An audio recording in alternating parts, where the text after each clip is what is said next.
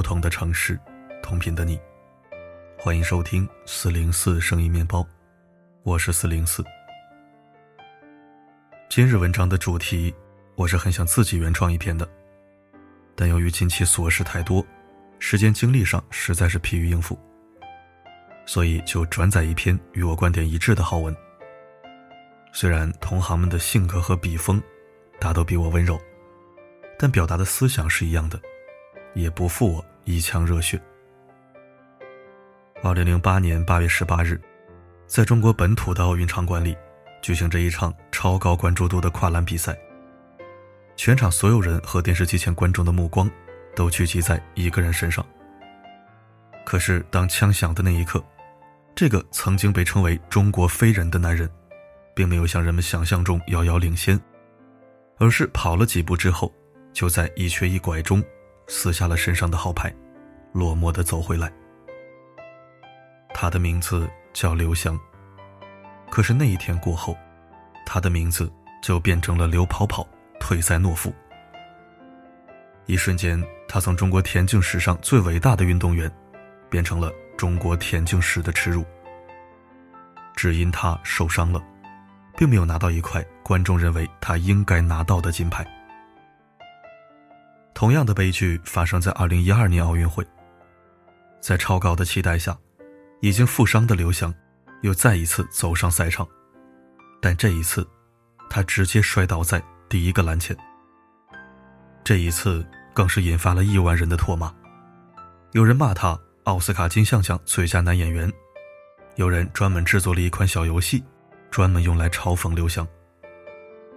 刘翔失败的原因是什么呢？跟腱断裂。跟腱断裂有多厉害？曾经有五位体育巨星因跟腱断裂直接葬送了职业生涯。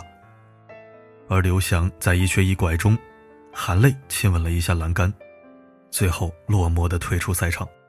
他背负着骂名，在公众的视野中退出了。为什么他们要这样骂刘翔？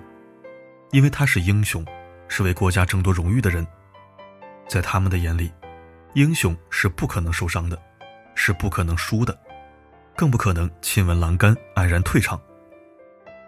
赢了就要造神，输了就要毁身，这是人性中最丑陋的一面。然而十年过后，网上忽然掀起一个话题：十年了，我们都欠刘翔一个道歉。有大批网友纷纷向刘翔道歉。原来他们发现。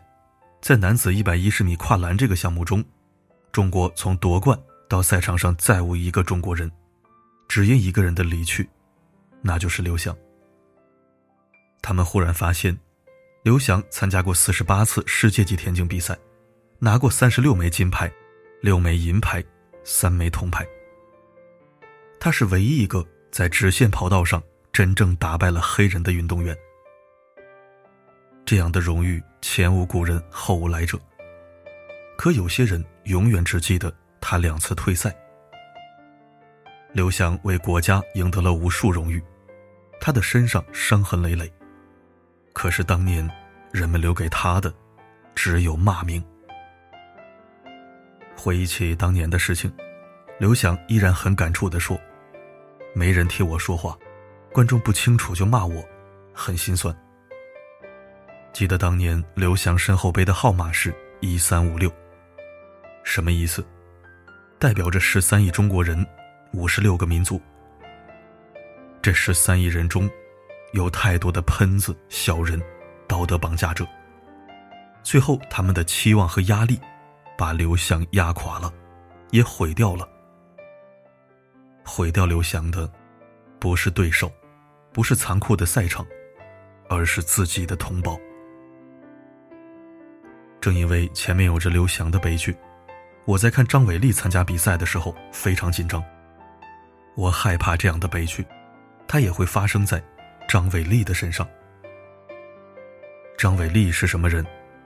二零一九年，张伟丽挑战并击败 UFC 当年的现役女拳王，一举成为亚洲首个 UFC 世界冠军。二零二零年，她又再次击败波兰挑战者乔安娜。成功卫冕了金腰带。他取得了中国人在这个领域前所未有的成绩。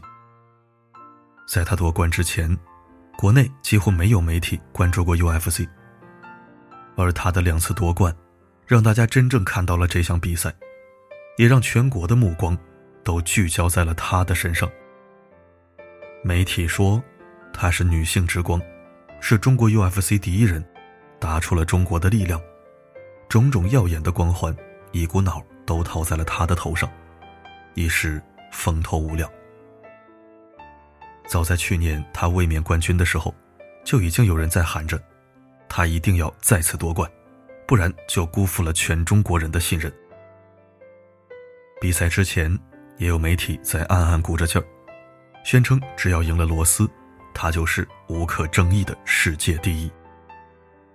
可以说，今年他再次走上格斗台的时候，是背负着无数人的期待，是只管赢，不许输的。可格斗场上，哪有人不会失败呢？当我看到罗斯一记扫腿把他打倒在地，甚至把他的头按在地上狠狠狂揍的时候，我的眼泪都要出来了。他最终输了他的卫冕赛，也没能守住他的金腰带。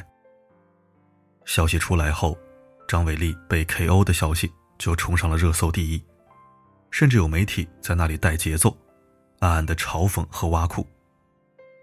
在热搜消息下，依然有那么几只跳梁小丑跑出来骂他。但我感到庆幸的是，那只是极个别现象，并不能代表大部分。不管是在微博还是微信以及抖音，上面的高赞留言和热门评论，全都是对他的安慰和鼓励。他是人，不是战无不胜的机器。胜败乃兵家常事，输没什么，不要背负国人的期望。不管输赢，你永远是亚洲之光，中国骄傲。当我打开评论区。看到前排都是一些这样的回复的时候，我承认，自己真的被触动了。大多数人都在理性的看待这场比赛，他们不神话张伟丽，也不咒骂他的对手，而是理智的说着：“胜败乃兵家常事”，安慰他：“压力别太大。”人们在他巅峰时慕名而来，也没在他低谷时转身而去。骂他的人，他们看不到，张伟丽已经拿了两届的 UFC 金腰带，他的百度百科后面注明着亚洲首位 UFC 世界冠军。他们也看不到，张伟丽为了这场卫冕赛，足足准备了一年的时间。他们更看不到，张伟丽在被打倒起来之后，说的第一句话是：“我还可以打。”这些人。并不是真的想看什么比赛，也不是真正喜欢张伟丽，他们只不过是为了满足自己心中的期待。他们期待张伟丽能卫冕，如果没能，这些人就要在他的身上疯狂发泄着自己的不满，要毁了他。我见过最丑陋的人性就是，赢了就拼命造神，不断神话和吹捧，输了就拼命诋毁。拉下神坛，尽力毁掉。赢了就是骄傲，输了就是耻辱。那你是什么？你又把别人当成了什么？平心而论，张伟丽是世界冠军，但她更是我们万千同胞中普通的一个。不是每个人都需要顶着代表民族和国家这么大的压力，去拿下一个世界冠军。他已经足够让我们骄傲了，不是吗？我们能接受把他神化，上升到为国家和民族而战，那我们就必须接受他也会像凡人一样，会脆弱，会失败。能赢是好事，但是只要尽力了，就值得被尊敬。我一直都觉得，英雄不该成为被人绑架的傀儡。他们有血有肉，他们不是机器，他们和我们一样，都会有失败和脆弱的时候。我们要做的，不仅仅是在他鲜花紧簇之时给予掌声，更重要的，是在他失败的时候，给予安慰和鼓励。我很喜欢张伟丽输了之后发在朋友圈的一段话：“我的对手从失败中站了起来，我相信我也会从失败中站起来。击败一个伟大的冠军，才能成为传奇，而击败一个传奇，我会成为全新的自我。人生没有彻底的失败，只有短暂的状态。不要用输赢。”去定义一个人的人生。过高的压力，太多的道德绑架，会毁掉一个人，更会毁掉一个英雄。允许英雄的失败和脆弱，是人性的温暖，也是社会的进步。电影《芳华》中有一句很精辟的台词：“当英雄最难的，必须一辈子在神坛上，不然就随时准备接受凌迟。”还记得看《芳华》的时候，最惋惜的就是男主刘峰。一直被众人视若典范的人，因为一场误会，所有人都在心里给他判了死刑，没给他半分辩解的余地。他们对坏人心怀怜悯，却对英雄严苛到可怕。过高的压力，太多的道德要求，有时候足以压垮一个人。因为没有一个人可以放到聚光灯下去无限放大、去挑剔，而没有任何问题或瑕疵。他们是人，不是神。表面上看起来，他们享受了巨大的光环，实际上却是背负了巨大的压力。一点点瑕疵，就足以轻易毁了他。还记得去年有一个援鄂回来的护士接受采访时，他这样说。希望大家千万不要把我当英雄，我也不认为自己是英雄，带着光环生活，压力很大的。的确，当你成为英雄，你的一举一动都会被无限放大。比如张文宏，成为抗疫英雄之后，建议大家吃鸡蛋喝牛奶，别人都觉得他是崇洋媚外。比如袁隆平，被捧成国民英雄之后。他摸一下豪车，都被网民拿起键盘一通乱骂，骂他奢侈无度。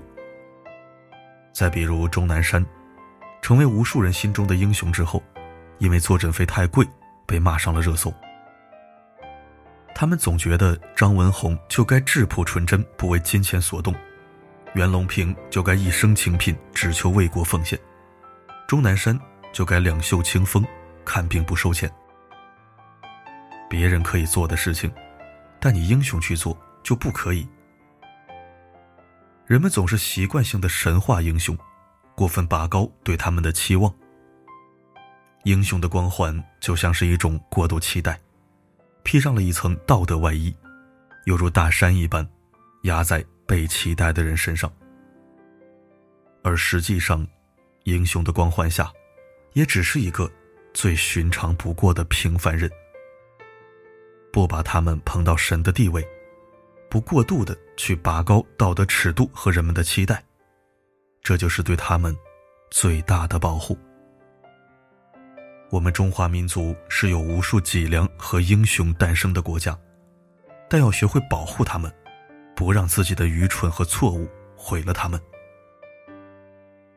前两年曾经有一个视频在网络上爆火，一个连续救人十四个小时的消防员小伙。在听到说可能有人没救出来的时候，突然崩溃大哭，说：“刚刚我一直守着，没有发现我们在这里，我真的已经很努力了。”最初看到这个视频的时候，我只是感动于小伙的善良。打开评论区之后，我真的暖到泪目。评论区没有一个人指责他的不是，所有人都在告诉他：“你不是神。”你也是血肉之躯，你已努力到无能为力了，你很棒，救不了你也不要内疚，因为你也是个普通人。英雄也有力所不能及的时候，英雄也可能会失败，英雄也会有脆弱的一面。而我们应该学会的，不光是在他们身披霞光的时候给予掌声，更重要的是，在他们低谷的时候，给予最大的支持。不用圣人的标准要求他人，不用贱人的标准要求自己，是民智的开启。不要执着于神话英雄，是这个社会最大的进步。愿世间。再无刘翔的悲剧。